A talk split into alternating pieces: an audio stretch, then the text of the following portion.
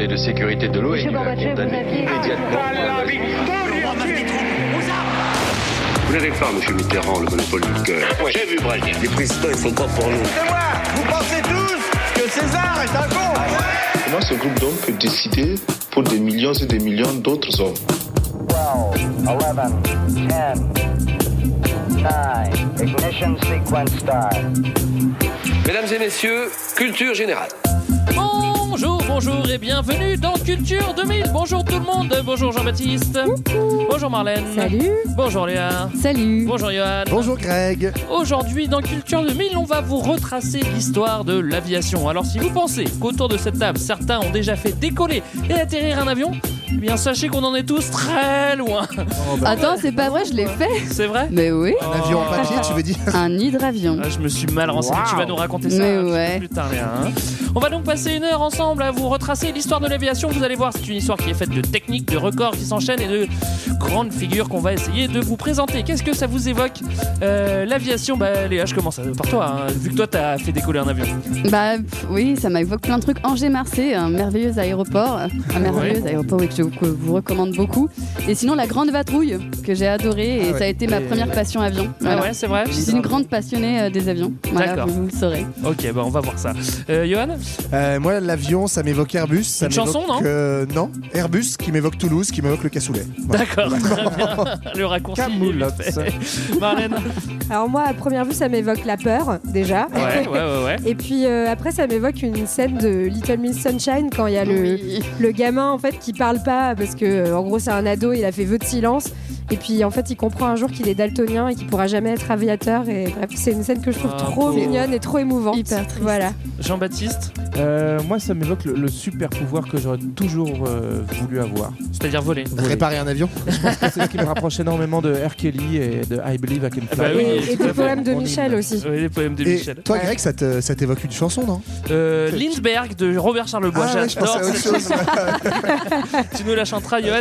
Tu n'y couperas Tu as pas. levé les yeux, je croyais. Oui, non oui, Ouais. oui, tout à fait. Euh, eh ben, je rebondis euh, sur Johan. Tout de suite, extrait sonore.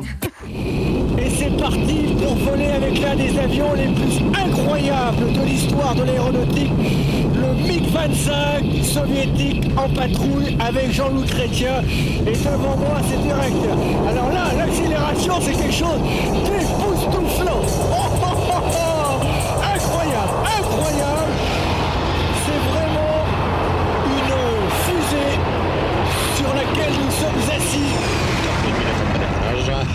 Vaisseau spatial, on est à sans doute plus de Mach 2. Pour la première fois, j'ai le sentiment de quitter la Terre. C'est ouf. Je vais mourir. Quelqu'un lui a dit de fermer la fenêtre. J'ai vraiment cherché parce que moi je voulais, euh, je voulais c'est Nicolas Hulot, hein, vous l'avez reconnu, Ah avec ouais, Jean avec Jean-Loup Chrétien dans, dans Ushuaïa, c'était pas très écolo à l'époque, hein, évidemment. Mais je voulais vraiment qu'il y ait un Mirage 2000 et en fait il est dans un MiG, j'étais un peu dégoûté. Ah. euh. Mais c'est quand même vachement bien aussi. Mais ça doit être incroyable de faire C'est ça. quand même drôle que Ouais. Nicolas Hulot ait fait ça. Moi j'ai fait, je suis monté à Mach 2 dans un avion de chasse. Waouh. Waouh. C'est pas vrai. Alors, on est dans l'ambiance. Euh, Qu'est-ce que c'est que l'aviation? Première question, qu'est-ce que c'est? Voilà. Qu'est-ce que c'est? On C'est va un dire truc que- pour voler. Oui, voilà, tout à fait, mais c'est juste, Marlène, un point. Correct. Putain, elle me l'a piqué parce que je l'avais. Mais ça, a- c'est- oui, mais voler pourquoi On pourrait ajouter pour avoir l'air plus intelligent. Ça a servi à la fois à découvrir, euh, voilà, notamment en période de guerre. Ça sert à transporter Mhm. des gens, du courrier, etc.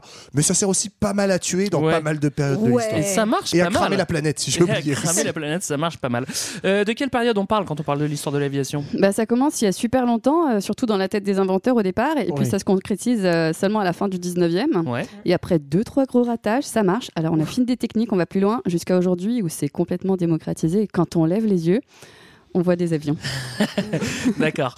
Euh, comment, comment, comment ça marche? Comment ça vole un avion euh? Avec des ailes. Oui, bien, avec, Marlène, encore un euh, point. Un moteur. Deux points. euh, avec du pétrole. Ah oui, ça oui, Oui, ça il faut du pétrole. beaucoup de pétrole.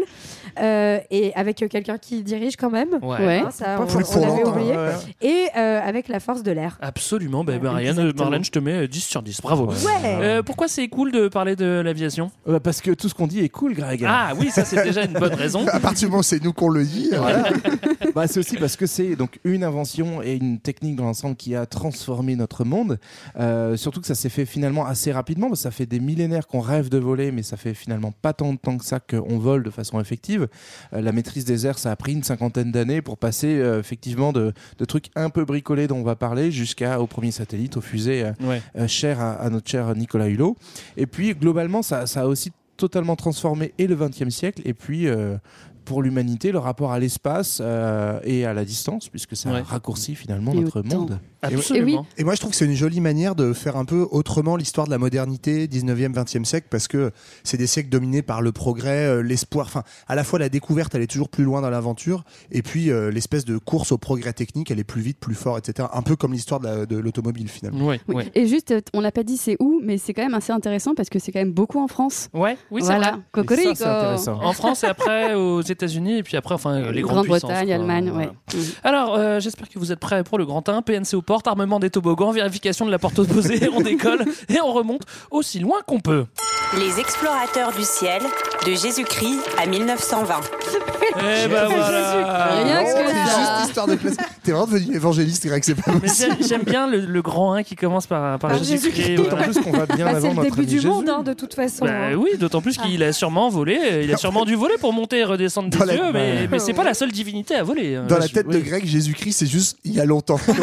Il y a longtemps, il dit Jésus-Christ. On est, on est plus à l'époque d'Abraham, peut-être, en tout cas dans, dans les, les premiers mythes euh, qu'on va retrouver, notamment le mythe d'Icare, donc ce, ce monsieur de la mythologie grecque qui se colle des ailes de plume avec de la cire pour Mm. essayer de s'évader du, du Malin. labyrinthe et qui va euh, voler beaucoup trop Se proche brûler du les soleil ailes. et se brûler les ailes. Oui, parce que ça a toujours fait rêver de. Exactement. voler. Et notamment, c'est très lié donc qu'à ce- que ce soit la mythologie ou aux différentes religions. Et notamment, bah, on peut penser effectivement aux représentations de- des- des livres saints euh, euh, des grands monothéismes avec les anges qui sont ces personnages ailés, tout simplement parce que voler, c'est faire le lien entre la terre, donc les hommes, et le ciel, euh, le- Dieu, les divinités. And God. Euh, les manos et les womanos regardent les oiseaux et les dieux voler. Bah, on peut comprendre que ça les titille. Ça, c'est vrai que ça a vraiment l'air cool. Et puis ça fait un moment qu'on y pense, donc on fait des recherches déjà au Moyen Âge pour essayer de voler. ouais. Ouais, on a retrouvé des traces notamment d'un savant berbère euh, d'Al-Andalus qui s'appelle Abbas ibn Firnas et euh, qui en fait aurait, enfin en tout cas on a trouvé des traces où il dit qu'il aurait volé avec une machine à plumes Ouais, ouais. qui imite l'oiseau en 875 Oui. Il a- à skip. À mon avis, il aurait surtout volé avec du pinard dans sa tête, L'expérience, c'est qu'il s'est jeté en haut d'une tour. En fait, euh, il a vite fait planer, mais globalement, il s'est surtout cassé des côtes. Mais il est pas mort. Ouais. Je crois pas. Je pense pas mal. Non, non. Mais en tout cas, le dos, ouais. ça prouve qu'il y a déjà, même à cette époque-là, on y pense, quoi, et qu'on ouais, a ouais. envie de le Et faire. peut Et puis, euh, on a aussi l'exemple de Léonard de Vinci qui fait des croquis pour, réagir- pour créer des machines volantes, donc des parachutes, un avion, un, un hélico, mais lui, ça reste de la théorie et, et des dessins, je crois. Mais ceci dit, moi, après avoir bossé cet épisode, parce qu'on a tous entendu ce truc de il aurait dessiné le premier hélico, mais à l'époque, ça me paraissait pas fou. En fait, quand tu vois comme on a galéré avant de trouver la forme avion et la forme hélico, après avoir bossé ça, je me suis dit, en fait, c'était quand même vraiment un putain de génie, Mm. parce que il y a Ouais. rien, tu vois, on connaît pas les hélices, on connaît pas les Bah, techniques de Excuse-moi, les petits, portance, c'est- etc. les petits trucs qui sortent, Oui, qui tombent des arbres, des et arbres, là, qui qui, tombent en qui hélice. tombent en Oui, ok, mais je crois pas qu'il y en avait en Toscane. enfin, avant de, avant de faire le lien, quand même. Ouais. Et, et ce qui est intéressant aussi, c'est que pendant très longtemps, et dont enfin, Léonard de Vinci, pareil, il imagine euh, qu'on ne peut pas voler avec euh, des ailes fixes. Il imagine que c'est forcément des ailes battantes. Et on va voir Ouais. que ça va Et comme beaucoup d'ailleurs. Et ouais. que ça va un peu Ouais. les, les perturber. ouais. Un dernier petit jésuite hein, qui, euh, j'ai vu les, croquis, il a dessiné un bateau avec des ballons. Trois ballons, ouais. Ouais, c'est génial. Et donc, euh, En bah, fait, c'était à mon avis, c'est pour un anniversaire. hein. C'est ça, j'ai dit, chez Ronald McDonald, il s'est dit, ah, mais on pourrait peut-être voler. mais c'était pas si bête parce que le rêve justement va se concrétiser en Eh oui. 1783. Parce qu'avec et- avec la connaissance de, de la chimie et de l'air, on va se rendre compte qu'on peut jouer aussi sur les, sur les masses d'air. Et donc, c'est comme ça que nos amis, les, les frères Montgolfier, vont mettre au point une, une- Ouais. un petit objet volant qu'on va appeler, tiens, euh, la, la, la machine volante. Non, La montgolfière. Ah, la La- montgolfière. voilà. Il y a, Ah oui, il y a deux choses hyper intéressantes là-dessus. D'abord, c'est que les frères Montgolfier, ils sont presque stéphanois, parce qu'ils viennent d'Annonay. Ah, ça, c'est. Euh, intéressant. qui viennent Ah, d'une voilà. famille de 16 enfants. Alors, Ah Oui. près de Saint-Etienne. Et la deuxième, c'est la petite anecdote, comment ils ont découvert ces règles en fait. Ouais. C'est que l'air chaud monte, et donc en fait, bah, si tu fais un ballon d'air chaud en le chauffant avec un- une source de chaleur en bas, il va forcément monter et on va pouvoir aller dans les airs. Il est plus léger quoi. Et en fait, ils s'en sont rendus compte visiblement, ils faisaient chauffer leur linge linge au-dessus d'une cheminée, ils se rendaient compte que si tu mets ta chemise au-dessus, bah en fait, avec l'air chaud, ta chemise aspiré. gonfle. Ouais. Et c'est ça qui leur a donné euh, la première intuition Mmh. de la, de la montgolfière. Et après, donc, ils vont faire cette première démo dont tu parlais, Greg, en, en Ouais. 1783. Ouais. Quand même, on est content, mais on n'est pas sûr sûr de soi. Donc, plutôt que de mettre des gens, on met un mouton, un coq et un canard, le tout devant le roi. Et là, c'est la fiesta. devant Louis XVI en fait. Et, Et ça euh, vole. Et c'est assez fou. En fait, au début, ils vont commencer à faire des démonstrations auprès de sociétés savantes. Il faut aussi se remettre dans le contexte. On est au moment des, des Lumières, donc euh, euh, vraiment la croyance dans le progrès, les découvertes, etc. Ils testent plein de trucs et finalement, euh, ils arrivent à faire monter ça. Donc ça va être montré au roi. En fait, ça devient au début, le fait de voler, c'est plus un spectacle qu'autre chose. hein. Ça va attirer beaucoup de population pendant longtemps. Et puis, en fait, c'est le moment justement où on va apprendre qu'on peut vivre à ces altitudes-là. Et euh, du coup, ça va... Enfin, survivre, parce que. Oui. les mecs, ils s'y installent pas non plus pendant trois mois. non, mais en gros, qu'on voilà, qu'on Ouais. peut, qu'on meurt pas en, en montant euh, haut dans le ciel. Euh, ce qui est intéressant, c'est qu'au départ, euh, les frères montgolfiers, donc ils inventent ce- cette, euh, la montgolfière, mais c'est un ballon qu'on appelle un, un ballon captif. Ça veut dire qu'en fait, il faut l'attacher bah, parce qu'en en fait, on peut pas le diriger. Ouais. Et puis, euh, ça suit le vent, donc c'est pas super pratique. Mais les-. Les pas où c'est- t'atterris, les c'est montgolfières, encore comme ça aujourd'hui. Ouais. Oui, oui, C'est vrai. oui. C'est juste qu'après, on a une meilleure connaissance depuis des, des courants et des vents. Absolument, Mais bah, c'est surtout que c'est intéressant. Enfin, c'est la donc ça c'est fin 18e et en fait pendant euh, la plus grande partie du 19e siècle, on ne saura faire que ça. On maîtrisera que les courants ascendants, mais effectivement après tu peux pas diriger et être porté par le vent. Genre, salut Et la deuxième grosse invention qui arrive au milieu du 19e mais qui se démocratisera vraiment seulement à la toute fin du 19e, c'est euh, ce qu'on appellera le ballon dirigeable. Et en fait, c'est ajouter à ce système euh, de mouvement vertical une propulsion horizontale. Ouais. Et ça, qu'est-ce qui va le permettre? En gros, c'est l'invention des différents moteurs. Ouais. Donc le tout premier mec qui fait ça, il fait ça avec une machine à vapeur intégrée au ballon. J'aimerais bien savoir à quoi Ouais. ça ressemblait. J'aurais pas en- aimé monter dedans. hein. Non, c'est clair. On est en 1852, mais c'est vraiment euh, à partir des années 1800, entre 1880 et 19 ans, euh, 1900 que ça explose avec l'invention du moteur à explosion, des Mm. petites hélices, et là donc ton ballon, bah, il monte avec l'air chaud, et puis tu peux le diriger horizontalement. Il y a Alors- aussi ça dans Et- Basile, détective privé, euh, à la Ouais, scène de exact. fin. hein. Et, et surtout, en fait, c'est passionnant parce que, donc, au début, euh, ce qu'on disait pendant très longtemps, pendant, au 19e, ça va être vraiment le spectacle de, de foire, quoi. Enfin, le, Ouais. le fait de voir euh, ces, ces ballons. Et euh, en fait, très rapidement, ça devient euh, une manière de d'avoir des, des atlas, hein, en fait. Euh, et notamment, ça va être beaucoup. De faire de- des cartes, tu veux dire Oui, de faire Ouais, des cartes. génial, en ouais. fait, c'est c'est la carte vue du ciel. Ouais. Ça change complètement. Enfin, ça nous paraît complètement con maintenant, mais ça change complètement la manière de voir la Terre, Ah de la ouais, ouais, représenter. Et, euh, et, et C'est les grands-parents d'Enastius Bertrand hein, fait ça, je crois. c'est ça, et, et notamment dans un contexte où on va commencer à coloniser au 19e, et en fait on connaît pas encore beaucoup d'endroits, et on va les cartographier beaucoup euh, de- comme ça depuis le ciel grâce Ouais. à ces inventions. Malin. Voilà. Alors j'espère que vous avez bien profité des ballons parce que les ballons c'est une histoire mais nous on parle plutôt d'aviation. Alors évidemment c'est les prémices. Le ballon c'est cool mais on a du mal à le diriger, il flotte au gré du vent donc c'est pas pratique. Et on n'est pas satisfait. On veut voler comme un oiseau donc on va euh, tester plein de trucs euh, pour essayer d'y arriver. hein.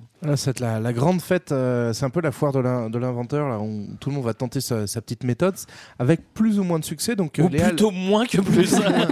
en gros, bah, Léa l'a bien expliqué, c'est que globalement, les gens veulent imiter le mouvement des oiseaux, donc un mouvement musculaire en fait, où on va battre des ailes pour essayer de, de, euh, de- de se déplacer, de, battre l'air. Et en fait, bah, ça marche pas, hein, Eh ben globalement. donc tout le monde se casse la gueule jusqu'à ce qu'il y ait un certain George Cayley. Donc, qui n'est pas français, hein, vous avez compris grâce à mon accent, Oui. euh, qui euh, en gros se dit que avec des ailes fixes. Alors je sais pas pourquoi t'as simple. fait un accent anglais parce qu'il est allemand mais bon. euh, Oui, mais Ah, il est c'est allemand. pas vrai. Mais non, non, non, il est britannique. Je sais pas. il, a- il va en gros euh, se dire il nous faut des ailes fixes euh, pour euh, plutôt partir sur l'idée du vol plané, c'est-à-dire à- à s'appuyer sur des masses d'air et, euh, et donc ce sera moins casse-gueule que d'abaisser tes ailes et du coup de, de perdre toute ta. De jouer avec la force oui. de l'air quoi. Exactement. Et justement, et c'est un mec qui est, pardon, qui est physicien et euh, c'est le premier à, à identifier les quatre forces qui sont appliquées, qui sont appliquées dans un vol. Ah oui, donc il y a la Force rouge. Voilà.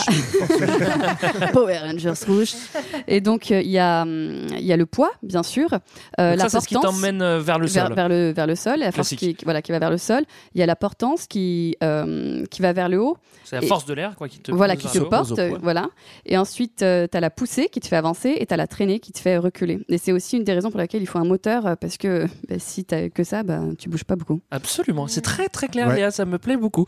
Euh, euh, un qui va vraiment réussir euh, en 1891, il faut le citer. Alors pour le coup, lui, c'est un C'est Allemand. hein. Otto Lilienthal. Je Vous m'avez reconnu grâce à. Avec un bel accent. Grâce à JB. Merci. Et lui, c'est un beau gosse bah, du planeur. En, gros, voilà, c'est ça. Il va mettre au point ce planeur, donc il y a eu des essais, mais qui n'avaient pas fonctionné. Lui arrive à faire le- les premiers vols. Donc, euh, d'abord, on hein. plane vraiment sur des petites distances. hein. C'est-à-dire que euh, on gagne quelques mètres et puis progressivement, il améliore la technique. Il, il fait plus de 2000 vols avant de se mourir en vol. Bon, Qui bah, voilà. de. Sachant que En ouais, disant oui. il pardon. décollait en fait, j'ai vu en courant. C'est-à-dire que les premiers trucs, Ouais, c'est un peu le parapente. quoi. il tire son, c'est ça, son planeur sur lui. Il court au-dessus d'une falaise, il se jette et c'est parti quoi. Tu vas- comme les gens qui font du delta aujourd'hui. hein. ouais. D'ailleurs. Et, c'est, euh, et en fait, à l'époque, tout est fabriqué en bois et en toile et c'est hyper euh, fragile en fait. C'est pour ça que ça se casse Ouais. aussi, fa- aussi facilement.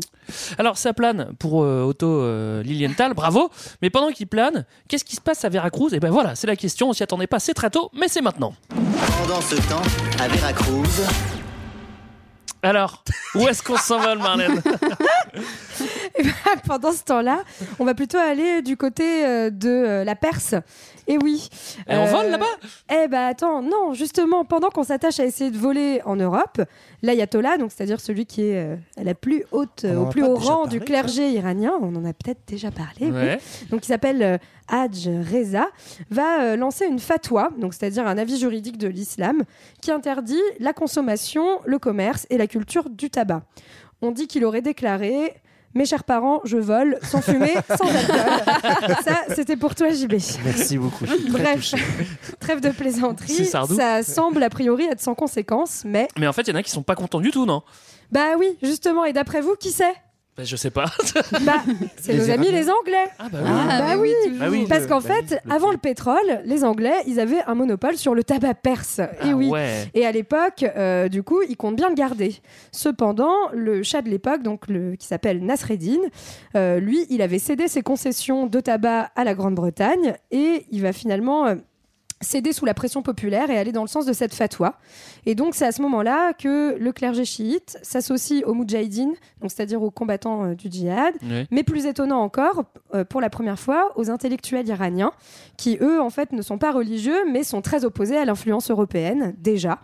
Euh, et euh, donc, en fait, on a pour la première fois l'association d'un sentiment anticolonial et des tenants de l'islam contre les intérêts Mhm. occidentaux pendant ce qu'on va appeler cette guerre du tabac. Euh, bref, Mhm. c'est un genre de vieille répétition d'un scénario qui sera rejoué en euh, 1979. On vous en a déjà parlé. Mais en attendant, retournons à nos moutons. Enfin, peut-être euh, qu'on peut aussi les dessiner comme l'écrivait le grand travailleur Saint-Exupéry. Ah oui, Voilà. merci Marlène. Euh, comme tu l'as dit, on va retourner du côté de nos inventeurs qu'on commence euh, à peine à connaître. hein. À la fin du 19e, on voit apparaître euh, une invention extraordinaire. Bah, c'est le moteur. Et devinez ce qui, ce qui peut se passer quand on met un moteur sur un planeur. Et ben, il, pourrait, il se pourrait bien que ça On fasse un avion. C'est incroyable. c'est presque aussi simple que ça. Et puis Cocorico, il y en a un qui va, euh, un français, et qui va, euh, j'adore cette expression Cocorico, je suis désolé. Qui va rien faire du qui va rien faire du tout. Mais Comme il est français. comme il est français, on va quand même en parler. C'est Clément Hader. Ouais. Ou Adair. On est en Clément Adair. 1897 et effectivement c'est le ce serait Il a euh, l'idée en tout cas. ce serait voilà le premier à avoir réussi à s'envoler de quelques centimètres en ayant effectivement ce double truc qui est un planeur avec un moteur et en fait tu l'as dit Greg mais la vraie invention révolutionnaire qui va permettre de créer l'avion c'est comme les voitures c'est la même invention c'est le moteur à explosion et en fait ça va mettre fin à un débat dont on n'a pas trop parlé mais en fait pendant tout le 19e tu as un débat sur Alors euh, Adair, pour- je crois qu'il est pas à explosion, hein. je crois qu'il est à vapeur à la base. hein. Oui, oui, oui, ouais. mais effectivement, mais on est quand même à l'époque où, Oui, comme on invente la technique, à la place de la vapeur, on pourra mettre de l'explosion. Et ça met fin à euh, ce moteur explosion, à un débat qu'il y avait entre les tenants de pour voler, est-ce qu'il faut un objet plus lourd que l'air ou plus léger que l'air Ah oui. Et en fait. jusqu'à présent, on pensait qu'il fallait être plus léger que l'air avec Mm. les ballons. Ouais, les ballons, l'air voilà, l'air, soit de l'air chaud, soit de l'hydrogène. On n'en a pas Ouais. parlé, mais on a beaucoup utilisé l'hydrogène aussi. Et en fait, avec le moteur, on se rend compte que c'est les objets les plus lourds que l'air qui sont les plus performants parce que Ouais. grâce à eux, tu peux vraiment te diriger. Sinon, t'es un peu à l'arrache. Quoi. Ouais. Et, et c'est aussi euh, Clément Adair qui euh, invente le mot avion à Eh partir oui. de avis, l'oiseau en latin. Même s'il y a certaines personnes qui disent que, euh, qui aiment bien l'idée que c'est l'acronyme de appareil volant imitant l'oiseau naturel. Ouais. Oui, mais c'est vrai que ça fait ça, c'est drôle. Mais, Alors, euh, oui, vas-y. Ouais, non, c'était juste pour dire en tout cas que ce qui était intéressant aussi, c'est que comme on va le voir encore et comme on l'a vu déjà un peu vu, en fait, c'est plein d'initiatives individuelles qui vont créer Ouais. l'avion. C'est-à-dire que c'est pas une recherche qui est financée par l'État à Mhm. l'époque. En fait, il n'y a pas vraiment de croyance dans cette invention. Euh, on voit pas trop à quoi ça sert. Ça reste d'un peu de l'ordre du spectacle. Euh, à l'époque, c'est Ouais. vraiment la voiture en fait qui est la principale révolution. Et du coup, on va avoir plein de tâtonnements comme ça qui qui sont euh, finalement de la Oui, curiosité euh, Ouais, individuelle plus qu'autre chose, qui est assez drôle. Quoi. Aucun pouvoir politique qui a encore investi le truc en se disant putain ça peut vraiment. Parce qu'on n'y euh, croit pas trop. Et ça Ouais. va mettre assez longtemps en Mais fait. sachant que Adair, lui, fait des démonstrations devant les militaires et vu que bon, c'est pas euh, probant, il dit bon bah ok, en fait, on va peut-être pas te filer de pognon. hein. alors, on parle souvent de Adair comme le premier homme à avoir volé. Bon, alors c'est- c'est discutable, hein. Mais les vrais stars, les vrais vrais stars dans cette histoire. Les frères Wright, et c'est- eh. Et c'est plutôt eux qu'il faut revenir. C'est Ouais. les frères Wright, c'est des- c'est- c'est- c'est- c'est deux frangins qui habitent aux, aux USA et qui, eux, à la base, construisent des vélos et ils commencent à s'intéresser euh, aux trucs qui volent. Ouais. Et ils vont être plutôt bons. Bah eux justement ils mettent le moteur à explosion et ils vont faire vraiment en 1903 le premier vol qui est euh, maintenu parce que en fait celui d'Adair il n'est pas assez où ils arrivent à voler pendant à peu près une minute et à se diriger et en fait euh, dans cette période dont parlait Marlène euh, un peu de compétition d'inventeurs eux ils vont vraiment grâce à ce moteur à explosion et grâce à plein de petites techniques qu'ils vont dessiner prendre beaucoup d'avance parce que en même temps dans les années 1900 t'as euh, bah, plein d'inventeurs européens qui tentent de faire la même chose Ouais. mais ils sont tous en retard et c'est notamment le fait que les frères Wright euh, arrivent euh, en Europe et viennent faire des démos et grâce à ça en fait ils vont faire profiter de leur invention et de leur savoir-faire à d'autres inventeurs européens et ils vont lancer une sorte de compète effectivement d'inventeurs de Bah. euh, qui sait et donc on va commencer avec ces petits records de voler un peu plus longtemps un peu plus loin un peu plus vite Exactement. Et en fait, ça devient finalement à ce moment-là un marché, mais qui est un marché euh, plutôt de loisirs. Au départ, euh, c'est vraiment une activité de, des- des aristos, hein, de Oui. ceux qui ont des thunes, quoi. Et ça, ça devient un sport carrément. Enfin, c'est c'est Oui. plutôt une pratique sportive. C'est eux qui investissent là-dedans, donc c'est vraiment quelque chose de privé, mais en ayant une concurrence. Donc ils commencent à former un marché, mais qui est pas encore euh, qui a pas encore vraiment une euh, comment un intérêt économique en soi, mais plutôt mais c'est ça une que pratique de loisirs. Ouais, c'est ça que moi j'ai trouvé hyper intéressant, c'est que les États s'y intéressent pas parce que comme tu le dis, c'est un sport, c'est pas du tout un truc qui a un intérêt ni politique ni euh, militaire, etc. Mais il y a un côté défi aussi. De, les c'est ça. airs. Et en fait, c'est un peu les nouveaux, euh, c'est les, nouveaux explorateurs. C'est Ouais, des voilà. pionniers. Ouais. Et donc, explorer, c'est euh, essayer de voler dans les airs.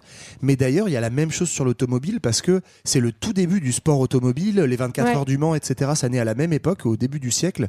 Et de la vitesse. Voilà, c'est le truc du, du culte de la vitesse. Et dans les deux cas, on est effectivement sur, euh, on appelle ça la classe du loisir. C'est que des aristos, quoi. En fait, Ah bah C'est oui, hein, Ouais. de toute des façon, euh, Non, mais assez Frange. marrant, quoi. ouais. Mais euh, du coup, là où ça, ça, ça commence aussi à faire des émules, c'est que comme euh, les sports de l'époque, on, on- on va être dans la quête du record et ça va aussi attirer un peu le regard médiatique parce que euh, euh, les médias se développent et notamment les, les journaux à grand tirage se développent et donc on est intéressé, euh, les, les- les directions des journaux, par euh, financer des concours pour euh, avoir en gros de, de l'actualité à écrire sur un tel machin a réussi à relier euh, Mhm. telle ou telle distance et donc du coup les, les journaux se mettent à encourager aussi cette, euh, cette quête de, de progrès et de, et de records euh, en proposant des, des défis. Et donc c'est comme ça qu'on va, on avance un petit peu dans le temps. hein. Les Wright ont, ont euh, bichonné la petite machine et donc ça Et commence les autres vraiment. aussi, à- hein, parce qu'il y a un peu Oui, une émulation hein, Ouais. avec On- la on technique. commence vraiment à reconnaître, l'avion. 1903. hein, pour- Et, euh, et du coup, le premier record un peu euh, qui va faire date, c'est celui de Louis Blériot, euh, qui va traverser Encore la un Manche. Français. Encore Qui est un d'ailleurs Français. un mec qui bossait dans l'automobile. Ouais. au Exactement. départ. Et qui va du coup utiliser tout son savoir mécanique pour améliorer son petit, son petit qui s'appelle le Blériot 11. Autant vous dire qu'il s'est craché une fois avant. C'est clair. Et en 1909, il arrive à, la tra- à traverser la Manche en 36 minutes. Et donc, du coup, ça va être euh, largement. c'est un euh, concours en fait. Enfin, ouais. Il me semble Ouais, que c'est le euh, le Mail. Daily le, Mail. le Daily Mail, Ouais. voilà, c'est ça. Ils offrent en fait une récompense, mais il va y avoir plein de concours Il comme a- ça. il Après, ce serait pour la traversée de l'Atlantique. C'est une histoire de concours. Et- ouais, hein. Et il faut pas oublier aussi juste qu'en fait ils sont pas protégés par une vitre, il est complètement à l'air libre quand il traverse Ah quand il traverse la Manche, ouais. Et, euh, ouais, et juste, ça c'est euh, petite, euh, petite incise, mais en 1908, il faut savoir que euh, c'est aussi l'époque où on a euh, la première femme avec un brevet de pilote qui est Hélène Dutrieux et qui va notamment euh, voilà, euh, amener des figures féminines Bah, on en dans le monde de mais en fait, il y a l'aviation. plein, voilà. plein d'aviatrices euh, Oui. dans Ouais. les records notamment. Alors, euh, moi, alors pour finir sur Blériot, moi j'ai regardé un doc euh, qui romançait un petit peu ce vol et je vous assure que j'avais les larmes aux yeux. Franchement, c'était vraiment. euh, tu te mets un peu à sa place, tu te rends compte traverser la Manche. Alors il faut savoir que les frères Wright, ils- eux, de leur côté, ils avaient continué et qu'ils étaient, euh, ils étaient capables de voler beaucoup plus longtemps que les 36 minutes. Oui, eux, de- ça les a pas impressionnés. de, de Blériot, mais lui il a traversé la Manche, donc c'est quand même ultra symbolique. Bon bref, cette histoire euh, met un bon coup de projecteur sur euh, les engins volants et ça commence à intéresser de plus en, mieux- de, de plus, Ouais. en plus de monde, ça devient populaire à tel point qu'on a des meetings, des concours et l'avion devient un peu une star quoi. C'est ça, bah, ça rejoint ce que disait euh, Marlène tout Mm. à l'heure. Donc, on a ces meetings avec euh, tous ces inventeurs qui viennent montrer chacun leur système perso, et puis ces courses, donc euh, qui deviennent des événements sportifs, des événements populaires que vient couvrir la presse. Donc on en peut en citer un ou deux, mais tu as le Paris-Madrid en 1911, le Paris-Rome, puis bon, tu sais pas pourquoi au milieu, tu as le Paris-Clermont, hein, un peu moins sexy. Pourquoi? Parce que c'est Michelin qui paye. Bah ouais. Ouais, ouais, mais enfin voilà, donc euh, tout un tas de petites courses comme ça, comme Ouais. le circuit automobile. En fait, c'est vraiment l'esprit des fous du volant. Je sais pas si vous voyez ce petit dessin. Ouais, animé. oui. En gros, t'as, Oui. t'as- Avec t'as plein de- et chacun, du coup, a inventé un peu sa machine. Donc, c'est pas du tout standardisé. Ouais. Euh, et pour certains, ça, ils s'écrasent en vol. Et d'autres tentent des trucs un petit peu nouveaux. Donc, on a le premier looping, par exemple, en 1913. Faut le tenter, hein, celui-là. Ouais. Ouais, Ça- ouais, n'a jamais été fait. tu, tu risques ta vie pour un truc qui sert vraiment à rien. Mais Oui, bon. c'est Pour la beauté du geste. Et puis, Quand t'as- même. et puis on progresse dans les traversées, donc notamment bah, l'ami Roland Garros euh, qui traverse la Méditerranée. Du coup, j'ai va- jamais compris le lien avec le tennis. Ouais, je crois Ouais, que- ouais, je si, si, si, parce que enfin, il était aussi tennisman. euh, Et Aristo, En gros, ouais, c'est tous les- Enfin, il fait tous les trucs d'accord. Le premier saut en parachute, Il fait on du voit aussi euh, l'aéronaval qui va. alors, on n'est pas du tout encore au porte-avions, mais au porte-avions, mais on a le, le premier décollage depuis un bateau. Bref, Dingue. on, on s'amuse à Et- tester tout ce qu'on peut faire en fait avec un avion. Ouais. Et, euh, et effectivement, ça donne vachement envie ça, à la génération d'après qui vient assister à tous ces vols euh, d'essais, euh, de se lancer aussi là-dedans. Et comme le disaient euh, Johan et Marlène, euh, il y a beaucoup de femmes qui sont bien nées, qui sont instruites, intellectuelles, qui euh, vont s'engouffrer euh, dans cette activité parce qu'elle n'est pas encore normée en fait. Oui. Et euh, parmi elles, il y a aussi la, la baronne de, de la Roche, Élise, euh, Élise de Roche, pardon. Faut Et, avoir un nom à particules pour en faire de l'aviation. hein, bah, l'impression. pendant longtemps, oui, mais d'ailleurs, la première personne qui est pas noble qui est montée, alors dans une montgolfière à l'époque, c'était une femme aussi, et qui était allée contre l'avis de, de Louis XVI en Ouais. disant fuck, j'irai. Voilà. En anglais dans ces le texte. Mais, Euh, euh, ouais, vas-y. mais là encore une fois, pareil avec ces débuts de, de l'aéronaval, c'est aussi euh, les premières fois qu'on voit la mer euh, du haut et vraiment très loin. Et ça, mais c'est ouais. c'est- en fait, ça veut dire l'aviation, c'est ce qui va permettre à l'homme de couvrir tout le monde, toute la planète. Euh, Il y a encore, euh, avant, euh, il y a encore quand même plein d'endroits qu'on ne maîtrise pas, qu'on ne connaît pas, Ouais. et que maintenant, bah, on va quoi. réussir à voir les océans, voir les déserts, voir les forêts, voir les pôles. Et en fait, c'est une révolution dans juste la manière de pour l'homme de se projeter dans le monde. Mais quoi. justement, par rapport à ça, faut s'imaginer que c'est pas juste un, un kiff de sportif aristo. Il y a vraiment ce côté explorateur. Et genre, moi, j'ai lu des trucs sur Roland Garros. Par exemple, c'est le premier à survoler toute la baie de Rio. T'imagines, et à Mm. survoler l'Amazonie. Et c'est vrai qu'à l'époque, bah, tu, l'as jamais vu de l'extérieur. Mais Et donc, il y a ce côté. Moi, je comprends que les mecs et les nanas, tu vois, ils se soient dit, vas-y, je, je l'attends, quoi. Je monte Ah dans un avion, ça doit être Ouais, dingue. moi, je le ferai aussi. Alors, euh, on le répète. T'auras euh, pas le fric pour, Ouais. Roland Garros traverse la Méditerranée en 1913. Et 1913, c'est juste avant 1914. Et ça, Bah, c'est- 1914, eh ben, c'est la guerre. Alors, on va voir que durant ces quatre années de guerre, l'aviation va énormément évoluer. Au début, on n'y croit pas trop, euh, ces avions. À l'époque, on fait même plus confiance au cheval, qui est Ouais. considéré comme euh, l'élément offensif par excellence. Et on n'a pas vraiment envie de, de- d'armer ces avions. Enfin, en tout cas, on n'y pense pas. Euh, mais on Non, va de- quand même s'en servir dès le début de la guerre. hein. On observe, on, a- on a vachement de ballons qui sont utilisés d'ailleurs au début, Ouais. qui sont attachés, et qui sont et qui servent à faire de l'observation et du repérage. Globalement, c'est franchement la mission, mais la plus dangereuse du monde, quoi, parce que t'es avec un ballon qui est attaché en l'air, genre on te voit de Et partout, tire Ouais. dessus, et toi tu fais du repérage et en fait tu te fais buter C'est vrai que hyper c'est vite. pas très quoi. discret. hein. C'est- Mais voilà. J'ai lu un truc intéressant euh, là-dessus, c'est que en- effectivement, en- comme tu l'as dit, Greg, au tout début en 1914, on commence à utiliser les avions, mais on le voit pas du tout comme une arme offensive, mais comme effectivement un élément de repérage.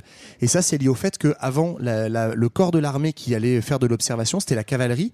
Ouais. Et comme on a développé très fort la puissance de feu, en fait, la cavalerie, elle, elle peut plus du tout tenir Elle parce qu'elle se fait ouais. défoncer par euh, les mitrailleuses, enfin par les mitraillettes. Et du coup, euh, c'est euh, l'avion qui devient un objet plus protégé, qui permet, dans, en gros, dans les deux premières années de la guerre, surtout de faire de l'observation défensive et de faire du repérage de Ouais. où est l'armée. C'est notamment ça le- l'histoire des, des taxis de la Marne. Oui, c'est Ouais. ça, c'est vrai. Euh, en plus des reconnaissances, moi j'ai j'ai lu aussi qu'il y avait des petits malins qui, en profitaient, qui profitaient pour balancer des fléchettes. Je dis bien des fléchettes depuis hauts. Et alors on imagine que ça devait pas être hyper efficace, mais ça donne quand même euh, l'idée. C'est quand même, ça donne quand même l'idée aux militaires d'armer les avions. Bah, et c'est- là, c'est plus les mêmes limousines. Oui, bah c'est en fait c'est là où le- le- l'histoire de la guerre, euh, de la Première Guerre mondiale, elle, elle, euh, elle est très proche de l'histoire de l'aviation. On fait de l'observation dans la première phase de la guerre parce que c'est une phase de mouvement. Et donc c'est ce que disait Johan avec euh, l'offensive de la Marne où en gros euh, on se rend compte que l'armée allemande n'est pas là où on croyait donc il faut vite détourner les troupes pour l'arrêter et sauver Paris. Ouais. Euh, à, Sauvé partir par le de, à partir de l'hiver euh, 1914 en fait on rentre dans une guerre de position où là on bouge plus. Donc en gros il n'y a plus aucun intérêt. On sait que l'ennemi il va pas partir ailleurs parce que globalement on le voit dans la tranchée d'en face. Et donc on se dit bah tiens on pourrait peut-être utiliser les avions autrement comme euh, leur balancer de la merde sur le crâne quoi. Donc c'est là Et où on va que- installer voilà, les- Et ça marche marche le vachement bien. lance-merde. Mais oui. Et c'est euh, Exactement. et c'est justement, en- enfin, on va utiliser les avions à ce moment-là pour euh, bombarder les dépôts de ravitaillement notamment. Et puis il va y avoir de plus en plus d'avions d'attaque au sol et des avions de, ch- de- de chasse comme le, caudron, le caudron, ouais, c'est ça, ou le breguet, euh, Oui. dont on parlera aussi un peu Et l'avion qui va notamment faire flipper sa race tout le monde, c'est le Fokker, qui est un avion allemand. Euh, je crois qu'ils appellent, je sais plus comment ils l'appelaient, c'était genre le démon Fokker, un truc comme ça.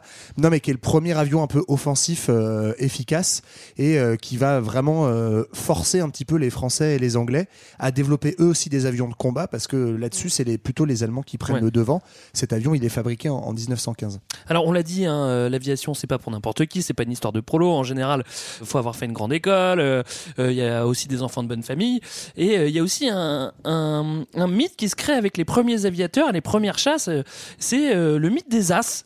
On dit euh, un as, et en fait c'est un peu Des un, as, ah ouais c'est un peu un mythe euh, du cavalier, euh, du, du, Ouais. du guerrier parfait. En fait, celui qui va, celui qui va déglinguer le plus d'avions va devenir un as et les mecs vont compter leurs puntos quoi. Ouais, c'est ça, c'est la carte qui, euh, la carte maîtresse que tu abats pour pour euh, euh, remporter la victoire sur l'adversaire. Et donc du coup, tu as, les premiers avions, les premiers combats aériens en fait, qui sont en plus bah, observables depuis le sol. Donc ça, ça fait aussi des héros dans une guerre où, euh, qui dure et on a du mal à, à stimuler les soldats. Ouais. En fait, tu vois ton avion euh, français qui se bat contre un avion allemand, et puis il y en a un des deux qui gagne. Enfin, c'est un peu la, la joute médiévale en fait. Oui, c'est ça. C'est là où Ouais. on voit qu'il y a euh, cet imaginaire très héroïque, euh, très aristocratique en fait. Et très incarné. c'est ça, Complètement. c'est, Là, du soldat, C'est l'as des as et, le plus connu, c'est euh, celui qui sera surnommé le Baron Rouge. Ouais, le Baron Rouge. Donc, il y a un l'as allemand qui est surnommé l'as des as. Il aurait tué plus de, enfin, il aurait eu plus de 80 victoires. Alors on dit des victoires et elles sont Mais homologuées. Parce qu'en fait, ça dingue. mais parce qu'en fait, non, mais les victoires, c'est vraiment euh, avion contre Tu avion à l'époque. Enfin, tu, tu, exactement. Ouais, c'est tu- des duels quoi. Ouais. Des Ouais.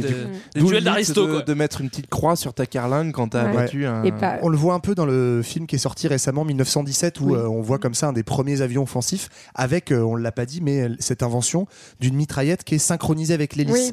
Et ça, ça va aussi vachement changer la technique Ouais, parce, tu que avant, tu galérais, il y avait un mec qui tirait derrière, tu savais pas trop. Et là, en fait, euh, avec le, le, le tournoiement de l'hélice hein. à ouais. Et parmi, euh, parmi ces as, euh, on trouvera notamment euh, Göring, hein, Ouais. qui va être ensuite. euh, Ouais, super. Criminel de guerre nazi euh, non, de la mais Seconde Guerre ouais, et bah, diriger la Luftwaffe en fait. hein. Ouais.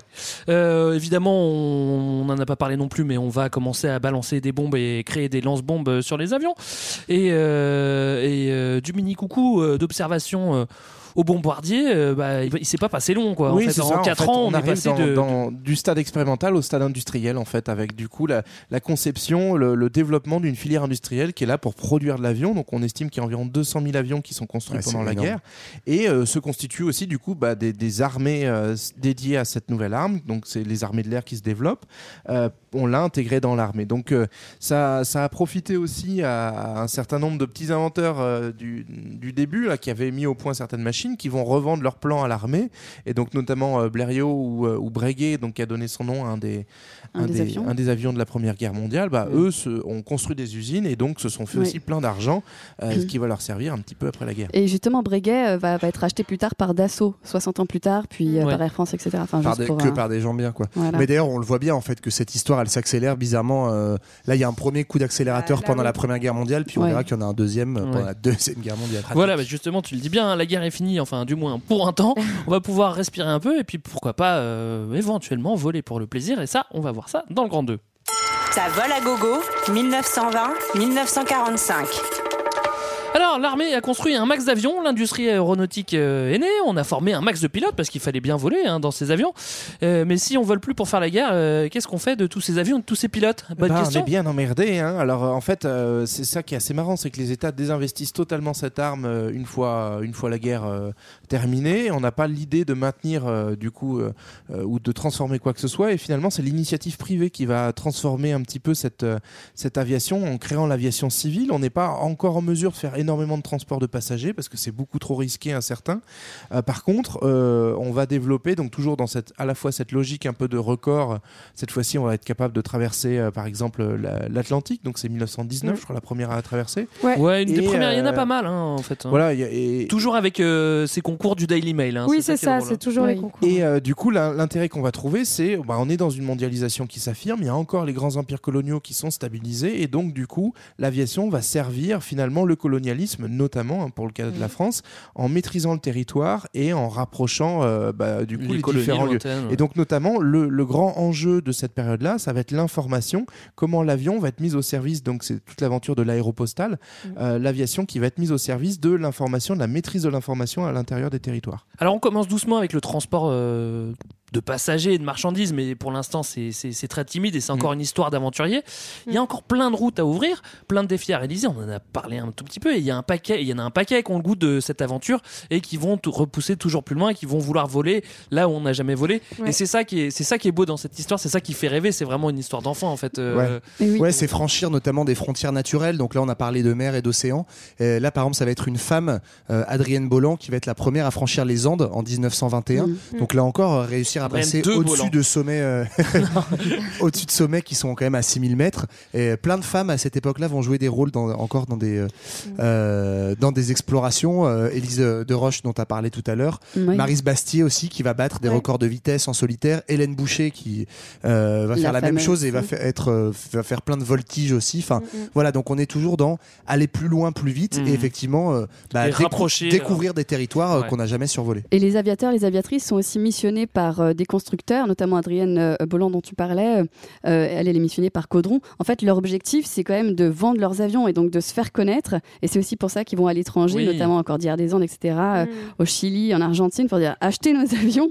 Et c'est aussi Regardez pour la comme il raison pour marche laquelle bien. il- qu'on a traversé. Voilà, c'est aussi par défi ensuite qu'Adrienne Bolland, elle, elle décide de, de se lancer dans cette euh, traversée qui est pourtant vue comme impossible en amont parce que son avion va pas à plus de 3000 mètres. Ouais. Et en fait, bah là, il faut qu'elle aille à 4000, voire 6000. Enfin bon, c'est genre mission suicide et, Et elle y arrive. Ça passe. Alors, passe. en gros, on ouvre des routes. hein. On va, on va partout où on peut aller euh, pour les raisons qu'on vient d'expliquer. On a vu que on avait traversé l'Atlantique plusieurs fois, mais il y en a un dans la lignée de Blériot qui va faire un trajet mythique et qui va éclipser toutes les autres traversées de l'Atlantique avant parce que c'est pas le premier. Et ben c'est euh, c'est Lindbergh et c'est lui que l'histoire retiendra, euh, ce fameux Lindbergh, parce qu'il va relier New York à Paris. Ouais, exactement. Donc lui, euh, en fait, c'est donc euh, il, euh, il est financé par une banque, hein, la banque de, de Saint-Louis. Ouais. Donc là d'où il vient et bah, tout simplement qui va de- en fait permettre la construction de l'avion qu'il prend. C'est assez marrant parce qu'il va exiger pour son voyage d'avoir un siège hyper Ouais. inconfortable pour pas s'endormir. Du coup, ça m'a fait un peu bête, rire. Je me suis dit, il a demandé quoi d'autre? Enfin, genre de la coke, un slip qui gratte, pas, tu vois, du scotch sur les paupières. Enfin, non mais c'est hyper bizarre de se dire non, je voudrais juste un siège en Bah, c'est vrai qu'il passe 33 heures en solitaire. Ouais. euh, Et en tout cas, ce qui est, ce qui est assez drôle, c'est que c'est aussi le moment où on trouve de nouvelles routes euh, en euh, apprenant mieux de la surface de la Terre, etc. Donc il va jusqu'à Terre-Neuve et avant de tracer une droite vers Paris, ce qui peut paraître quand on regarde une carte qu'on a l'habitude de voir le planisphère À plat, ouais. à plat, en fait on se dit bah non, pourquoi il remonte pour euh, redescendre, ce qui n'a pas de sens. Mais en En fait, fait, il, comme la Terre il suit la courbe de la Terre, donc c'est assez euh, marrant et, et c'est le moment où on découvre. euh, voilà, Ouais. euh, Et il y a une route qui est, qui est mythique que, que les premières traversées euh, avaient, euh, avaient emprunté. C'est Terre-Neuve, le Groenland, l'Islande, l'Irlande, Ouais, parce oui. qu'en fait, t'es très souvent près, Près de, des pôles, près, de- près, près de la, près de la Et Terre. près de la Terre près de la c'était oui. aussi, aussi la route des. Vikings euh, qui avait été euh, Jusqu'au au- Groenland. En, en Amérique, au Groenland, Mm. voire peut-être même en Amérique.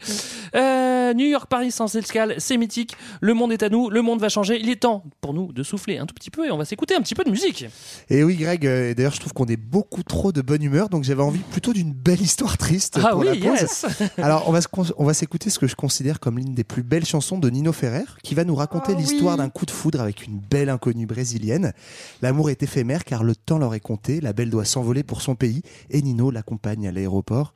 Ils se disent au revoir, et la suite terrible, il la découvrira dans les journaux.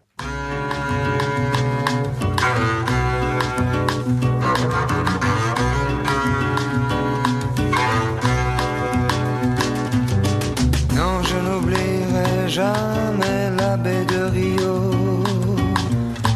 la couleur du ciel, le nom du Corcovado, la rue Madureira, la rue que tu habitais. Je n'oublierai pas, pourtant je n'y suis jamais allé. Non, je n'oublierai jamais ce jour de juillet où je t'ai connu, où nous avons dû nous séparer pour si peu de temps, et nous avons marché sous la pluie. Je parlais d'amour, et toi tu parlais de ton pays.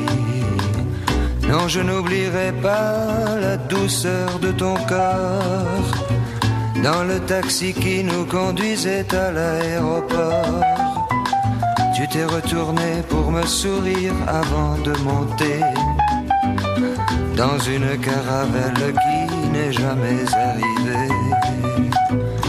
Je n'oublierai jamais le jour où j'ai lu ton nom mal écrit parmi tant d'autres noms inconnus sur la première page d'un journal brésilien. J'essayais de lire et je n'y comprenais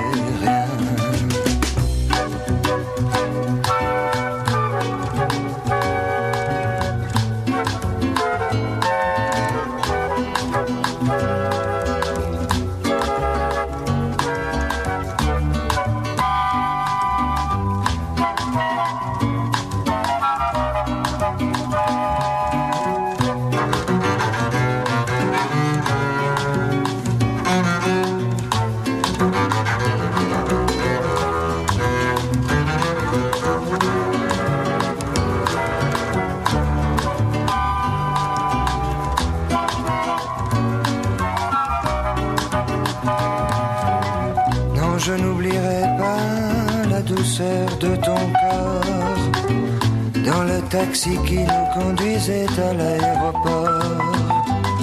Tu t'es retourné pour me sourire avant de monter dans une caravelle qui n'est jamais arrivée.